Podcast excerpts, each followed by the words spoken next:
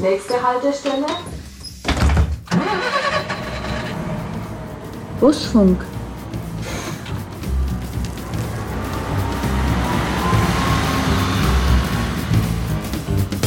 Ich war damals 18. Wie oft in dem Alter kann man sich irgendwie für Autos begeistern und finde das einfach toll.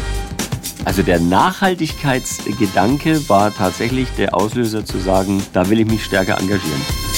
Mobilität in einer Stadt ist ja nicht nur ÖPNV und wir wollen einfach eine umweltbewusste Mobilität anbieten. Ja, herzlich willkommen. Im Juni Busfunk geht es heute um das Deutschland-Ticket. Nichts ist so beliebt wie das Deutschland-Ticket im Moment. Die Zahlen sind gut, viele haben sofort zugeschlagen. Und meine Gäste, mit denen ich mich heute darüber unterhalten will, sind die Leute, die sich bei der VAG berufsbedingt mit dem Deutschland-Ticket äh, echt gut auskennen. Der eine ist Thomas Seifried, er ist Bereichsleiter Verkauf bei der VAG und der andere ist Jascha Karp, er ist Referent für digitale Verkaufsservices. Herzlich willkommen, meine Herren. Schön, Hallo. dass wir da sein können. Wir haben uns schon auf Du geeinigt. Thomas, Jascha, ich bin Stefan. Mein Name ist Stefan Meixner, Busfahrer und Radiomoderator und Busfunk-Gastgeber. Ist das Deutschland-Ticket eine Tarifrevolution, Thomas? Ja, das ist es auf jeden Fall. Es ist natürlich erstmal sehr erfolgreiches Ticket. Das ist für den Kunden ein sehr günstiges Angebot, gleichzeitig qualitativ hochwertig. Erstmalig kann ein Kunde in ganz Deutschland mit dem Ticket fahren. Das ist natürlich schon eine wirklich große Besonderheit. Ähm, und für uns ist es auch von der Herausforderung eine Revolution, also wirklich eine spannende äh, Angelegenheit. Wie war das? Also ich nehme an, dass der Bundesverkehrsminister weder dich, Jascha, noch dich angerufen hat, Thomas, und gefragt hat, wie ihr das findet, das 49-Euro-Ticket. Ihr musstet es ja dann umsetzen, als es hieß, es kommt jetzt äh, in digitaler Form. Wie sehr ist dir da, Thomas, ein Stein vom Herzen gefallen, als es dann durch war? Oder wie sehr warst du in Panik und hast dir gedacht, um Gottes Willen, wie soll man das machen? Also erst einmal sehr schade, dass er nicht angerufen hat. Ja. Wir hätten ihm vielleicht noch mal die ein oder anderen Tipps gegeben, wie man es zumindest aus unserer Sicht ein bisschen besser hätte gestalten können. Aber vom Grundsatz her überrascht uns das Thema ja nicht so wahnsinnig in der Branche, weil das 9-Euro-Ticket letztes Jahr war ja super erfolgreich. Und es war eigentlich klar, dass es irgendwann, also in nicht allzu ferner Zukunft, ein Nachfolgeprodukt geben wird und auch geben muss. Ähm, Natürlich sind die ein oder anderen Dinge für uns jetzt nicht so glücklich. Zum Beispiel diese monatliche Kündigung, die hätten wir uns eher so vorgestellt, wie es halt im bestehenden Abo ist. Aber das ist eher die Sicht eines Vertriebsmannes. Aus Kundensicht ist es natürlich wiederum schön, sich ein Abo-Produkt äh, zu holen, das aber auch monatlich kündbar ist. Damit gehe ich ja keine große Verpflichtung ein. Wir werden äh, auf alle Fälle noch äh, ein bisschen in die Tiefe gehen, wenn wir schon mal die Gelegenheit haben, hier den Verkauf bei der VAG ein bisschen näher zu durchleuchten. Das soll ja auch ein bisschen so im Busfunk immer wieder auftauchen, die verschiedenen Abteilungen, was die eigentlich so genau machen und warum jetzt zum Beispiel ähm, die monatliche Kündigung dir nicht so recht ist. Ähm, das werden wir gleich noch besprechen, Jascha, aber ich will erst mal dich fragen, wie ging es dir denn mit dem 49-Euro-Ticket vom, vom ersten Mal hören bis zum, okay, es geht an den Start? Also da ging es mir ähnlich wie dem Thomas auch. Wir haben natürlich nach dem 9-Euro-Ticket fest damit gerechnet, dass es irgendein Nachfolgeprodukt geben wird. Äh, aus persönlicher Sicht finde ich es sehr schön. Ich nutze den ÖPNV gerne. Ich finde auch so eine deutschlandweite Gültigkeit super. 9-Euro-Ticket war unschlagbar vom Preis her. Es war auch ein bisschen klar, dass das nicht so günstig sein wird, das Nachfolgeprodukt. Aber wir haben dann natürlich schon verfolgt äh, die politischen Entwicklungen. Was tut sich da? Und jede Ankündigung auch verfolgt, wie sehen die Rahmenbedingungen aus? weil die ja durchaus nicht von vornherein so klar waren. Was von Anfang an und ja teilweise immer noch heftig diskutiert wird, ist, dass es nur ein digitales äh, Ticket gibt. Also man kann es nicht am Automaten rauslassen. Ähm, ich habe neulich wieder den Bundesverkehrsminister in irgendeiner Talkshow gesehen, da ist er wahnsinnig stolz drauf und fühlt sich jetzt auch bestätigt, weil es gut angenommen wird und weil es gut verkauft wird überall. Ähm, warum ist dieses Digitale so wichtig? Weil man hätte es ja den ganz alten Leuten auch einfacher machen können und sagen können, ja mein Gott, dann geh halt an den Automaten und kauf dir da dein Ticket. Naja, erstmal muss man unterscheiden, äh, das äh, Deutschlandticket ist ja keine Monatskarte, mhm. sondern es ist ein Abonnement das zwar monatlich kündbar ist, aber trotzdem mit dem Anspruch, dass man sich als Kunde auch an das Unternehmen bindet. Ja, das ist ja auch für uns wichtig, dass wir da Nachhaltigkeit und Belastbarkeit in der Finanzierung dann bekommen. Also insoweit ist eine Kaufmöglichkeit am Automaten ist mit dem Abonnement als Grundcharakter nicht in Einklang zu bringen. Dass wir es, dass wir es in Deutschland konsequent digitalisiert haben, ist erstmal vor dem Digitalisierungscharakter, ne, mit der Strategie mal etwas aufzubrechen, etwas zu verändern im ÖPNV ganz wichtig, ein ganz wichtiger Schritt. Gleichzeitig hätten wir es aber auch äh, operativ gar nicht geschafft. Also wenn ich mir jetzt heute die Zahlen anschaue, innerhalb von sechs Wochen 65.000 neue Deutschland-Tickets. Um ein Gefühl zu bekommen, normalerweise verkaufen wir ungefähr 20.000 normale Abonnements im Jahr. Das heißt also, wir haben den Faktor drei jetzt in sechs Wochen von dem mehr verkauft, als wir in einem ganzen Jahr hatten. Und es wäre außerhalb, also ohne Digitalisierung hätte es gar nicht funktioniert. Wir hätten den, diese Nachfrage gar nicht bedienen können. Also es war einmal der strategisch richtige Ansatz, mal was zu verändern, weg von dem Papier, weg von dem Bargeld, hin in digitalisierte Vertriebskanäle und gleichzeitig die einzige Chance und Möglichkeit, wirklich dem Anspruch äh, innerhalb der Kürze der Zeit gerecht zu werden. Und trotzdem hat man äh, gemerkt dann auch, äh, dass es nicht so leicht ist äh, und, und viele Leute trotzdem noch Unterstützung brauchen. Die VAG hat sich ja dann auch hingestellt und ist raus zu den Leuten und hat gesagt, ihr könnt zu uns kommen, wir erklären es euch auch. Für alle, die es nicht mitbekommen haben, erklär nochmal, was war der Gedanke dahinter und wie sah das aus? Naja, das ist immer unsere Bestrebung, ist, dass wir, wir haben das schon vor 20 Jahren äh, ähm, so mal als Credo rausgegeben, wir wollen so eine ausreichende Balance zwischen Mensch und Technik realisieren. Ne? Also immer so diesen technisch-digitalen Anspruch, Automatisierung war es früher, heute ist es Digitalisierung aber gleichzeitig den Menschen mitnehmen. Und das war uns an der Stelle wichtig. Und deswegen bieten wir in unserem Kundensender ja ähm, Termine an, wo wir dann ähm, die Kunden auch beraten, die Kunden unterstützen und gleichzeitig auch in Stadtteilzentren bieten wir nochmal Beratungs- und Unterstützungsleistungen an. Was macht das Deutschland-Ticket für dich jetzt als Verkaufsverantwortlicher kompliziert? Also aus Kundensicht ist das Deutschland-Ticket einmalig einfach. Mhm. Ja, äh, weil der Kunde muss nicht mehr zwischen kompliziert zwischen Preisstufen wählen, ja. sondern er bindet sich an ein Verkehrsunternehmen und kann deutschlandweit fahren. Für uns kompliziert ist jetzt erstmal die schiere Masse, mit denen wir aktuell konfrontiert werden. Also wir sind da wirklich an der Belastungsgrenze. Wir haben unsere Personalkapazität mehr als verdoppelt.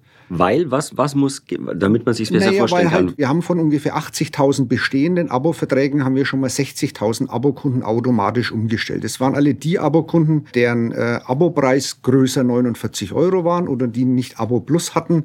Die hatten wir angeschrieben und haben ihnen einfach das Angebot gemacht, wir stellen sie automatisch um. Da hatte ich ganz viele im Bus bei mir auch, die sind mit ihrer, mit ihrer Karte gekommen genau. haben gesagt, ich kann das hier an den Laser halten und dann hat es Pieps gemacht, dann war ein Haken dran. Das war, damit war alles erledigt genau. in Sachen Umstellung. Genau, damit war für die alles erledigt und das war für die ja auch eine, eine tolle Geschichte, ne? weil ja. sie haben dann einen günstigeren Preis und haben eine, äh, eine deutlich höhere Nutzungsmöglichkeit. Und wenn man sich das auch nochmal anschaut, also zum Beispiel ein Abo in der Preisstufe A, was nur in Nürnberg und Fürth bisher gültig war, das teurer war, ist jetzt deutschlandweit im ÖPNV ja. äh, nutzbar. Also das ist schon mal eine ganz erhebliche Dimension. Also da haben wir schon schon mal 60.000 Abokunden automatisch umgestellt. Dann haben wir jetzt nochmal zusätzlich neue Abokunden und wir haben nochmal unsere Studierenden, die bekommen ja immer so eine äh, Semesterticket-Zusatzmarke, die ist immer für ein halbes Jahr gültig. Die haben wir abgegradet, auch auf die Funktion des Deutschlandtickets. Das waren auch nochmal so knapp 20.000. Also in der Summe haben wir quasi unseren Abo-Bestand verdoppelt. Wir haben natürlich auch eine ganze Reihe an Kunden, die immer noch eine Chipkarte haben wollen. Also nicht nur die Bestandskunden, sondern auch Neukunden. Das ist zwar erfreulicherweise wenig, ungefähr 33 Prozent, wollen nur noch die Chipkarte. Also ich finde es sehr, sehr positiv, mhm. dass die große Menge eigentlich sich äh, für das Smartphone entscheiden. Aber trotzdem bei den Kunden, da muss man natürlich, muss der, der Mitarbeiter den Datensatz überführen in unser Hintergrundsystem, muss dann die Chipkarte also erstellen auch, muss sie in einen Umschlag kuvertieren. Das ist manuelle Arbeit. Und das ist richtig manuelle Arbeit. Die kostet einfach Zeit in der Produktion und natürlich auch Zeit im Postversand. Und ist auch ein Kostenfaktor. Ist auch ein Kostenfaktor, ja, natürlich. Mhm. Klar. Also am liebsten sind euch eigentlich, äh, Jascha, die Kunden, die sagen, ist vielleicht das erste Mal, aber ich probiere es jetzt mal mit dem Deutschland-Ticket. Ich kaufe es jetzt wirklich mal über die App. Genau. In der App haben wir tatsächlich einen extrem hohen Automatisierungsgrad. Im Idealfall, wenn mit den Daten alles passt, muss da keiner mehr hinlangen. Das wird automatisch angelegt. Und ähm, die Kunden bekommen dann am gleichen Tag oder innerhalb kürzester Zeit von ein paar Stunden sofort schon ihr Ticket am Handy angezeigt. Wenn jetzt zum Beispiel bei der Plausibilitätsprüfung von der Adresse was schief geht, ja, dann müssen wir nochmal drauf gucken. Kann sein, da hat jemand einen Zahlendreher in der Postleitzahl. Das müsste dann nochmal händisch korrigiert werden. Aber in der Regel läuft es eben direkt durch.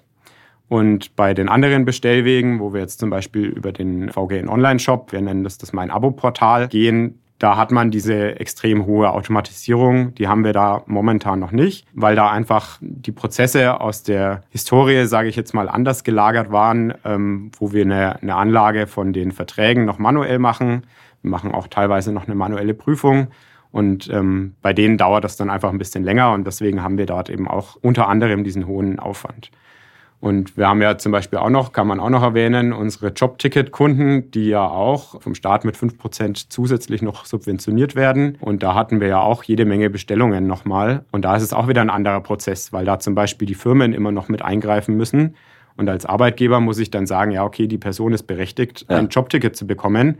Das heißt, der Arbeitgeber muss dann auch auf OK klicken. Ja. Und da haben wir natürlich dann auch mal eine andere Bestellvorlaufzeit als jetzt bei einem Handyticket, wo ich sagen kann, das ist innerhalb von einer Stunde oder zwei auf dem, auf dem Smartphone.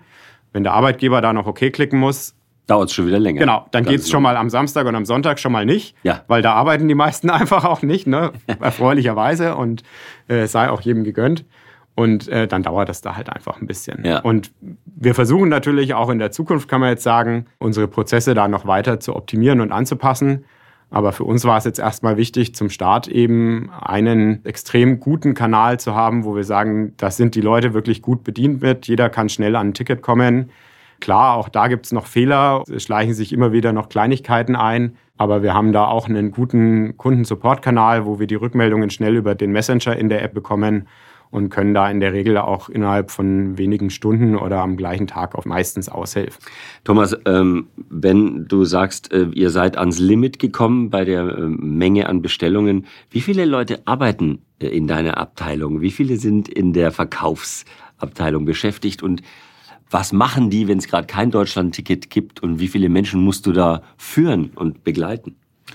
Also in der Summe sind es ungefähr 65 äh, Mitarbeiterinnen und Mitarbeiter, die im Geschäftsbereich Verkauf tätig sind, natürlich in unterschiedlichsten Funktionen. Wir haben drei Kernabteilungen, eine Abteilung Kundenservice, das ist auch die ähm, personell am stärksten aufgestellte, die hat einmal Front Office und Backoffice. Front Office ist klassisch das Kundencenter, mhm. Backoffice ist halt äh, der, der Bereich, der die gesamten Kundenservice-Prozesse halt, die eher übers Mailing und über die Online-Services halt reinkommen, ähm, abhändelt. Dann gibt's noch mal einen Bereich Abrechnung, Buchhaltung, klassisch, ja, wenn es um Geld geht, dann geht's auch um Buchhaltung. Und es gibt einen Bereich, wo der Jascha äh, angesiedelt ist. Das ist, äh, das ist die Abteilung, die sich um die gesamten Systeme, um den Systembetrieb der Verkaufsgeräte kümmert. Das sind ja nicht nur Apps und Online-Services, sondern es sind auch die Fahrkartenautomaten. Auch mein, Auch mein... der Fahrscheindrucker im Bus, oh. genau, dass der funktioniert. Wer verantwortet der, den von euch beiden? Also verantworten darf ich ja alles. Äh, der Jascha ist jetzt dafür nicht äh, zuständig. Das ist dann wieder ein anderer Kollege. Das machen wir aber auch gemeinsam mit einer anderen Abteilung, technischen Abteilung. Aber sagen wir so, für das gesamte Verkaufsgeschäft äh, ähm, über die unterschiedlichsten Vertriebskanäle, dafür sind wir zuständig. Das sind mal so die, die Abteilungen, die Abteilung, die jetzt natürlich das Deutschland-Ticket operativ am stärksten getroffen hat, ist natürlich logischerweise, nachdem es technisch dann umgesetzt war. Also erstmal mussten die Kollegen die technischen Grundlagen dann schaffen. Das war ja, wirklich sehr spannend und bleibt auch spannend. Kommen wir vielleicht nochmal drauf. Bleibt noch sehr spannend oder wird fast noch spannender. Warum? Ähm, das müssen wir jetzt gleich klären. Äh, ja, weil wir jetzt ähm, gleich nach dem äh, Deutschland-Ticket, sag ich mal, für, für Privat- und äh, Firmenkunden jetzt ein Sozialticket einführen werden für die Nürnberg Nürnberg-Passempfänger der Stadt Nürnberg. Das Ticket soll mit Vorverkauf 1.7., Gültigkeitsbeginn 1.8. jetzt kommen. Das ist ja praktisch schon morgen. Ja, also Sozialticket Deutschland-Ticket, ne? ja, genau, naja, ja, genau. Innerhalb des Deutschland-Tickets ein, äh, ein, ein Sozialticket für Nürnberg-Passempfänger. Das wird nochmal rabattiert. Das also es sind Menschen, die äh, unter der äh, Mindest... Äh, äh, nennt sich äh, Wohngeldempfänger. Mhm. Äh, also da darfst du mich jetzt nicht genau... Ja, ja, das ist jetzt also, nicht, also nicht Menschen, nur... die sehr, sehr wenig Geld genau. zur Verfügung ja. haben, die haben äh, den Anspruch, trotzdem sowas wie ein 49-Euro-Ticket Die haben erst einmal einen Anspruch, sich einen, einen sogenannten Nürnberg-Pass äh, zu holen. Und dieser Nürnberg-Pass berechtigt äh, zur ermäßigten äh, Eintrittskarten bei der Stadt Nürnberg, Eintrittspreisen. Und unter anderem gibt es da auch schon ein, ein sogenanntes Sozialticket. Das gibt es heute schon. Und dieses soll jetzt in ein Deutschland-Ticket überführt werden. Und das werden wir jetzt dann Also es geht umsetzen. weiter. Weiter ja, ja. Und dann kommt als nächstes äh, das äh, Bildungsticket Bayern für Studierende, Azubis und freiwillig Dienstleistende. Ich hoffe, ich habe den Begriff richtig äh, definiert. Das soll dann zum 1.8. und 1. also ich rede immer Vorverkaufszeitraum. Ne? Gültigkeitsbeginn ist für Azubis 1.9., aber wir sind ja immer vier Wochen vorher schon dran.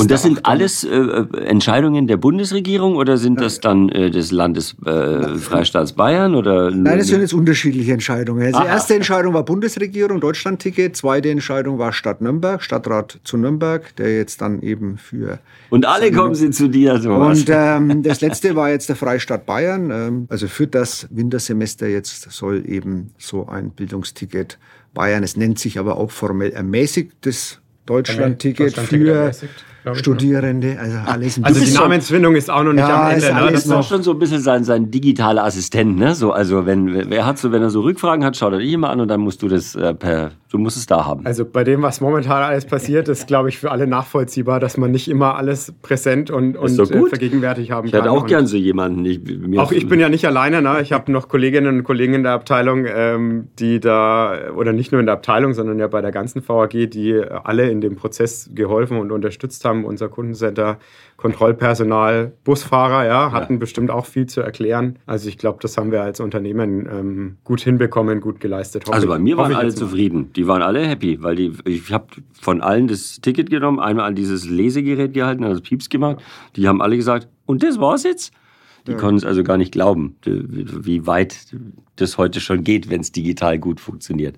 Aber um noch einmal zu fragen, Thomas, du bist verantwortlich für diesen kompletten Verkaufsbereich. Ich beneide dich nicht, aber dass jetzt der Bundesverkehrsminister dich nicht anruft, okay. Aber wenn die Stadt sowas plant, gibt's da nicht einen Austausch? Hockt man sich da nicht an einen Tisch und sagt, zu welchem Zeitpunkt schaffen wir das? Wie viel Zeit braucht ihr? Oder, oder wirst du immer vor vollendete Tatsachen gestellt nach dem Motto, am 1.9. kommt das Ticket, jetzt mach, du hast drei Monate Zeit? Also mit der Stadt ähm, läuft es natürlich ähm, äh, deutlich einvernehmlicher. Da sitzt man zusammen. Schon, ne? Und wir modellieren das, äh, ja, das natürlich schon. Ähm, jetzt äh, Bildungsticket Bayern war definitiv nicht der Fall. Da kam die Aussage von unserem Ministerpräsidenten, er möchte das so haben. Und äh, wir waren gerade drei Stunden mit der Staatsregierung zusammengesessen und haben ja das modelliert. Und wir sind immer noch dabei. Es ist wirklich ein dynamischer Prozess. Das ist auch ein Stück weit das, was es uns schwierig macht. Ja, auch beim Deutschlandticket war das, dass die Rahmenbedingungen und die konkreten Festlegungen dann doch erst sehr, sehr spät kommen. Es ist zwar die grundsätzliche Botschaft klar, ja, wir wollen so ein Ticket, aber wie dann die konkreten Prozesse sind und wie immer spielt die Musik im Detail. Das macht's da sehr schwierig. Dann kommt aber auch ein Stück weit dazu, und das haben wir heute auch wieder gemerkt, ähm, die Welt ist halt nicht so einfach. Ne? Es hat halt jeder Verbund und auch ein Stück weit fast jedes Verkehrsunternehmen hat halt so seine Spezifikas und, und wickelt halt auch die bisherigen Kunden auf seine ureigene Art und Weise ab. Und jetzt plötzlich haben wir ein deutschlandweites Ticket und wir müssen uns halt alle harmonisieren und müssen es möglichst gleich machen. Und wir stellen ja jetzt auch fest, also wir haben mit Nürnberg Mobil eine Lösung jetzt, wo der Kunde auch nachträglich sich das Deutschlandticket kaufen kann. Bis jetzt war es ja immer so ein Abo, musstest musstest du immer im Vormonat für den nächsten Monat bestellen. Mhm. Mit, Deutschland, mit Nürnberg Mobil kannst du aber noch am 5. des laufenden Monats dir für den Monat ein Deutschland-Ticket kaufen. Das musst du halt als Kunde entscheiden, ist mir das das wert, halt ja. noch für die letzten 25 Tage trotzdem so ein Monatsticket zu kaufen. Das ist erst einmal für den Kunden toll, aber jetzt haben auch Hamburger und Berliner festgestellt, oh, in Nürnberg kann man sowas machen. Und ähm, es ist ja ein deutschlandweit gültiges Ticket. Also mit einem Nymo-Ticket kann ich auch in Berlin und in Hamburg rumfahren. Und wir haben durchaus nicht unerheblich Kunden aus anderen Städten, die das nutzen und die jetzt auch schon sofort kündigen. Also die nutzen eigentlich nur den Service der VAG für den Monat, weil in ihrem Heimatverbund oder Heimatverkehrsunternehmen diese nachträgliche Kaufmöglichkeit nicht möglich war. Das ist natürlich eigentlich nicht im Sinne des Erfinders. Ja, das ja. macht euch wahnsinnig viel Arbeit genau. und für relativ wenig, wenig Ertrag. Ne? Genau. Wer, wer kriegt denn überhaupt die Kohle? Bei wem landen jetzt die 49 Euro? Also erstmal ähm, in 2023 bei dem Verkehrsunternehmen, äh, das den Ticketverkauf macht. Das heißt, das muss ich nochmal ganz klar sagen, wer seine Stadt und wer Nürnberg unterstützen will, es macht durchaus einen Unterschied, ob ich mein Deutschlandticket auf Nürnberg Mobil oder bei der VAG kaufe oder bei der Bahn oder in Hamburg, wenn ich da zufällig am Wochenende bin und denke, ach, ich kaufe es gleich hier, weil ich eh schon hier unterwegs bin. Es macht einen Unterschied. Ja, im Sinne der Liquidität erstmal ja. Erstmal ist das Geld da, aber es ist nicht so, also es wäre schön, wenn wir es behalten dürften. Äh, so wird es aber am Ende des Tages nicht sein. Also es okay. wird dann so sein, dass wir das, was wir dann mehr vereinnahmen, äh, als ich sag's jetzt mal, das, was uns zusteht, dass wir das dann wieder abführen müssen. Naja, es ist nicht einfach. Es ist ja spannend, das mal zu sehen, weil für den Kunden äh, klingt 49 Euro Deutschlandticket und als es dann, es sollte erst im April und dann erst Mai, da denkt sich jeder, die Deppen, ne, die kriegen es nicht hin, weil natürlich keiner weiß, was dahinter für ein Rattenschwanz an Organisation und Logistik und auch Schweiß äh, hängt letztendlich.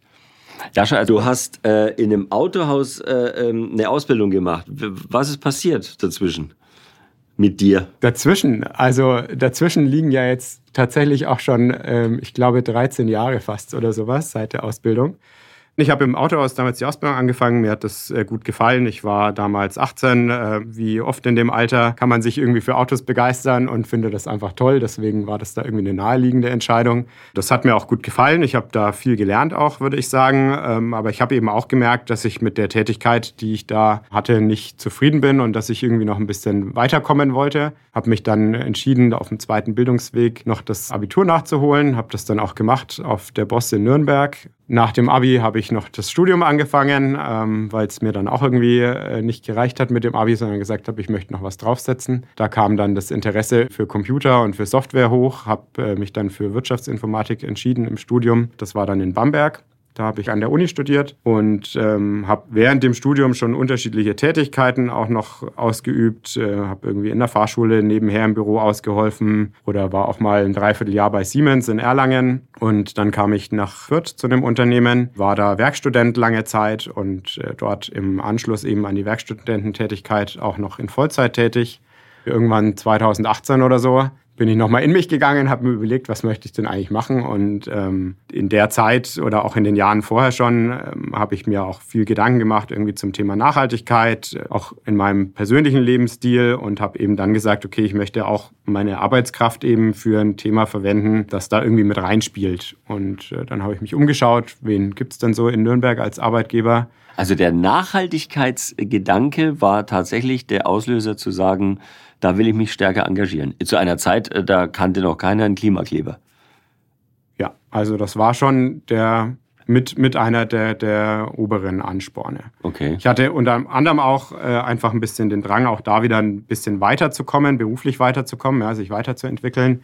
Da habe ich einfach auch ein bisschen was anderes gesucht, aber eben auch danach gucken wollen, dass ich einfach meine Arbeitskraft eben für ein, für ein nachhaltiges Themenfeld auch irgendwie investieren kann. Und ähm, da kam mir dann die VAG eben unter, habe ein Stellenangebot gesehen, mich drauf beworben und anscheinend hat es äh, dann auch im Bewerbungsgespräch gut gepasst. Und, äh, passt, scheint immer noch gut zu passen, weil genau. Er schaut immer zu dir rüber, der Thomas, wenn er, wenn er, wenn er äh, plötzlich bei was nicht ganz sicher also ist. Also für mich passt es auch schon. immer noch gut. ist doch schön. Sag mal, ähm, Thomas, wie bist du denn in diese Führungsrolle hineingekommen? Wolltest du immer schon Chef sein oder hat sich das ergeben? Das ist eine spannende Frage. Ähm, also wollen, ist das so eine bewusste Handlung? Ich glaube eher, dass ich immer halt von einer Anforderung oder Herausforderung in die nächste gewachsen bin. Mhm. Und ich habe sie immer angenommen, aber jetzt so, dass ich, ähm, dass ich so, so einen Plan hatte vor ein paar Jahren, das sind ja doch ein paar Jahre schon, das würde ich von mir nicht behaupten. Nee. Also ich hätte mir vor 30 Jahren nicht vorstellen können, dass ich mal dann äh, Bereichsleiter bin, definitiv nicht. Nee. 65 Leute arbeiten ungefähr in, in deinem Bereich.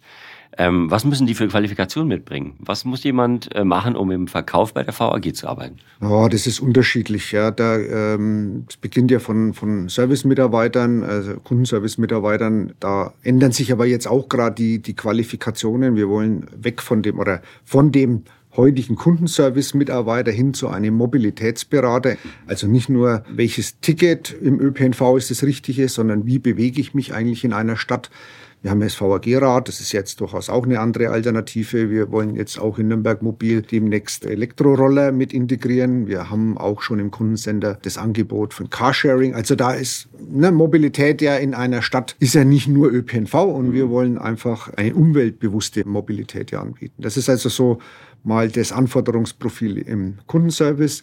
Dann haben wir natürlich viele Buchhalter. Mir wird immer nachgesagt, ich wäre der Oberbuchhalter. Das ist halt einfach berufsbedingt. Ich habe das äh, eben vor vielen Jahren ja Industriekaufmann gelernt, war ja lange Jahre auch bei der EWAG, also mhm. Vorgänger von der Energie in der Buchhaltung. Und wir haben natürlich dann die, die Systemleute, die natürlich äh, ganz stark in den ganzen technischen Bereichen äh, unterwegs sind. Da haben wir auch ganz unterschiedliche Qualifikationen von Online-Services eben über den, der sich mit PCs auskennen muss, mit Netzwerktechnologie, mit Verschlüsselungstechnologie. Also da sind wir ganz unterschiedlich aufgestellt in unserem Bereich. So, jetzt möchte ich noch über eine ähm, persönliche Geschichte von Jascha sprechen. Du bist Knochenmarkspender. Ja.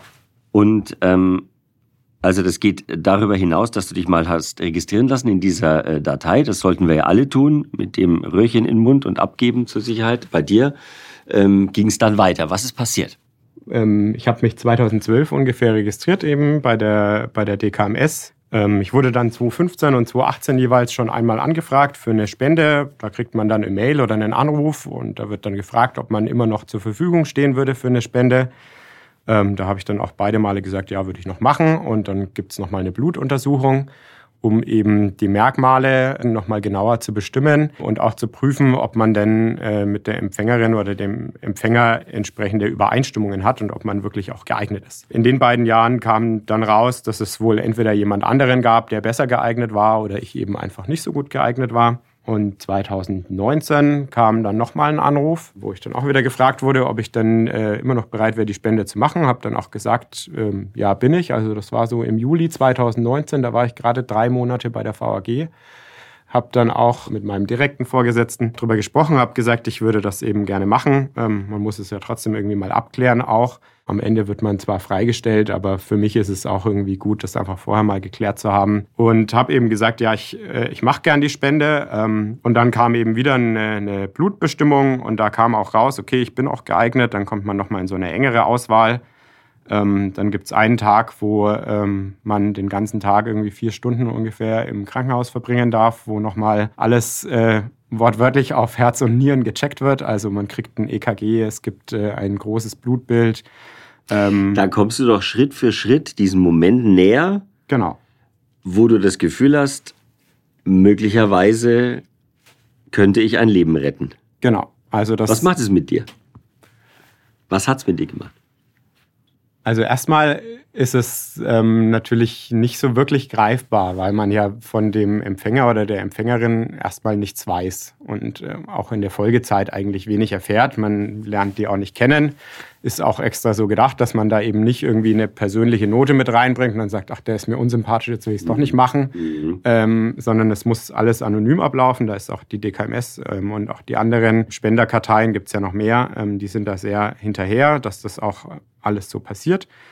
Und deswegen ist es erstmal nicht so richtig greifbar, aber man hat natürlich schon im Hinterkopf, okay, da könnte jetzt natürlich irgendwie jemand dahinter stecken. Und vielleicht ist es nochmal einfacher, wenn man jetzt auch irgendwie jemanden kennt, der mal betroffen war von einer Krebserkrankung. Und dann war es für mich erstmal schon so ein bisschen Überwältigung. Also man ist erstmal ein bisschen, okay, äh, wie gehe ich jetzt damit um? Ist wirklich überwältigt, weiß nicht, okay, wie, was, was macht das jetzt mit mir? Ja, da kommen auch irgendwie dann vielleicht Gefühle, mit denen man erstmal nicht so richtig gut umgehen kann, weil es ja einen auch überrascht. Und dann war es aber auf jeden Fall Freude. Und ähm, ich habe trotz der Unsicherheit und auch trotz des gewissen Risikos, das es ja auch gibt bei der Entnahme und äh, im, im Rahmen von der OP, ähm, eigentlich immer schon mich drauf gefreut, dass ich das machen kann und dass ich da dann eben jemandem helfen kann auch unter. Und weißt du mittlerweile, wer der oder diejenige ist? Auch dafür gibt es tatsächlich Regelungen. Also das ist alles äh, fast wie bei uns, sage ich mal, schon haarklein geregelt. Ja, wie läuft das alles ab, der Prozess? Und ähm, man erfährt, glaube ich, ich weiß den Zeitraum nicht mehr, ich glaube ein halbes Jahr oder ein Jahr ähm, nach der Spende ungefähr, bekommt man dann mitgeteilt, äh, erstmal den Zustand, ob die Spende gut angekommen ist, ob Und? der Empfänger die auch angenommen hat. Und? Also ich weiß, dass mein Empfänger ähm, ist ein männlicher Empfänger auf jeden Fall, das weiß ich mittlerweile aus den USA. Die Spende hat der Körper auch angenommen, das ist auch nicht immer gesagt. Es gibt wohl auch Fälle, wo der Körper mhm. vielleicht zu schwach ist, ja, die mhm. Krebserkrankung ist zu weit fortgeschritten. Ähm, aber bei dem Empfänger von mir wurde die Spende eben gut angenommen und ähm, der hat die Erkrankung wohl auch überstanden, soweit ich weiß bisher. Also ich habe das mal erlebt, eine äh, ähm, äh, Kollegin von mir, äh, auch Spenderin, Und äh, ich war beim ersten Treffen mit der äh, Person, die quasi das Knochenmark bekommen hat ähm, und die Krankheit damit überlebt hat und überstanden hat und ein neues Leben geschenkt bekommen hat. Ich war bei diesem ersten Treffen dabei, wie die aufeinander äh, getroffen sind. Ich stand aber nur daneben. Ich hatte mit dem Ganzen nichts zu tun. Und es war so überwältigend, beide Seiten zu sehen. Also sowohl diese emotionale Lage eines Knochenmarkspenders, wenn er weiß, da kommt jetzt diese Person X, Y, der ich das Leben gerettet habe, als auch natürlich derjenige, der es empfangen hat. Wobei man die Emotionen eines Empfängers noch eher nachvollziehen kann. Ne? Der ist unendlich dankbar, dass es einen Menschen da draußen gibt, der das Knochenmark hat, das ihm das Leben gerettet hat.